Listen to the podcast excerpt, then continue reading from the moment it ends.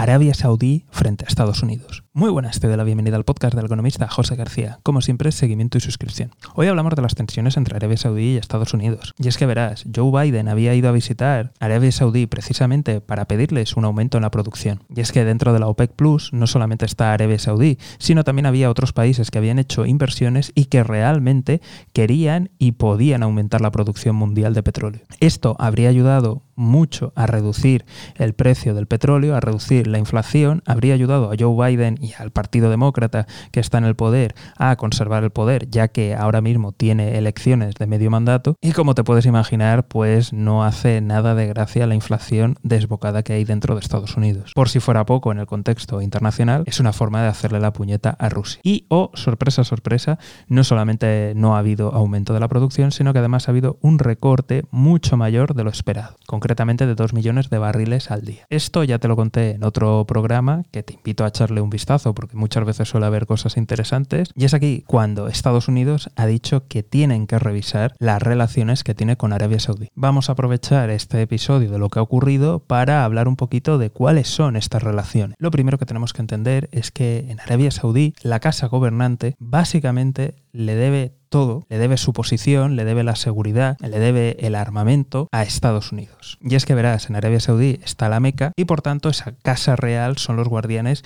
de territorio sagrado para el mundo árabe. Y como te puedes imaginar, había otros aspirantes a ser esos guardianes. Así que gracias a esta alianza, la Casa Real Saudí ha mantenido el poder y ha conservado su estatus dentro del mundo árabe. Por otro lado, Estados Unidos se ha beneficiado mucho de lo que se ha llamado los petrodólares. Y esto es debido a que después de la guerra con Vietnam, Estados Unidos se salió del patrón oro y la forma de mantener el valor del dólar fue que siguiera utilizándose como moneda de referencia en el comercio internacional. Así que, gracias a la importancia del petróleo, podía mantener su estatus. Esto hizo que en los acuerdos de Estados Unidos mantener a la Casa Real Saudí en el poder, estos a su vez influyeran de manera determinante para que el dólar fuera utilizado como moneda de referencia en los intercambios petrolíferos. Y esto a la vez ayudó a que el dólar se utilizara con tantas otras materias primas. Y este acuerdo ha sido muy beneficioso para ambas partes. El problema es que evidentemente Estados Unidos cada vez tiene más petróleo, más reservas, está pivotando su eje estratégico, está saliendo de Oriente Medio y se está centrando en el Indo-Pacífico y Arabia Saudí siente que está perdiendo el apoyo de Estados Unidos porque por ejemplo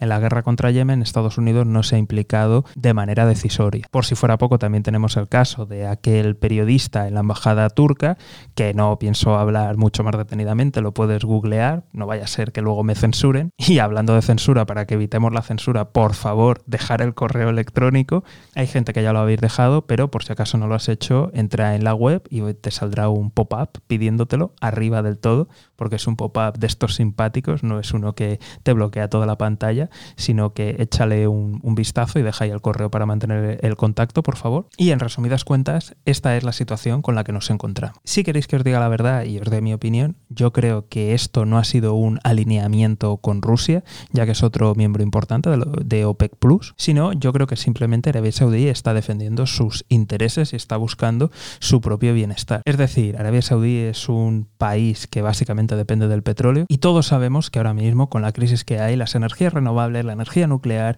y otras alternativas van a verse beneficiadas, van a verse impulsadas y por tanto tienen que aprovechar ahora que están en una buena posición para intentar vender todo el petróleo que puedan, pero al máximo precio, intentar exprimirlo al máximo y exprimir los beneficios. Y sí, es cierto que esto beneficia a Rusia y fastidia a Estados Unidos, pero al fin y al cabo ellos tienen que velar por sus intereses. Y de hecho, si veis las proyecciones, se veía que Arabia Saudí iba a pasarlo bastante, bastante mal en, los próximos años. Pero debido a la crisis de la pandemia, debido a todas las inestabilidades del mercado y sobre todo a la guerra en Ucrania, le ha permitido volver a subir los precios del petróleo y equilibrar sus cuentas públicas. Esto le dará más tiempo para intentar pivotar la economía de todo el país y por tanto da una oportunidad de oro a sus dirigentes para poder perpetuarse en el poder, ya que este tipo de regímenes, cuando la economía no va bien, es difícil que el pueblo te lo acepte. Y hasta aquí el capítulo exclusivo. Ya sabéis que podéis mandar vuestra opinión a través de la página web y si aún no te has suscrito, ya sabes, seguimiento y suscripción. Un saludo y toda la suerte del mundo.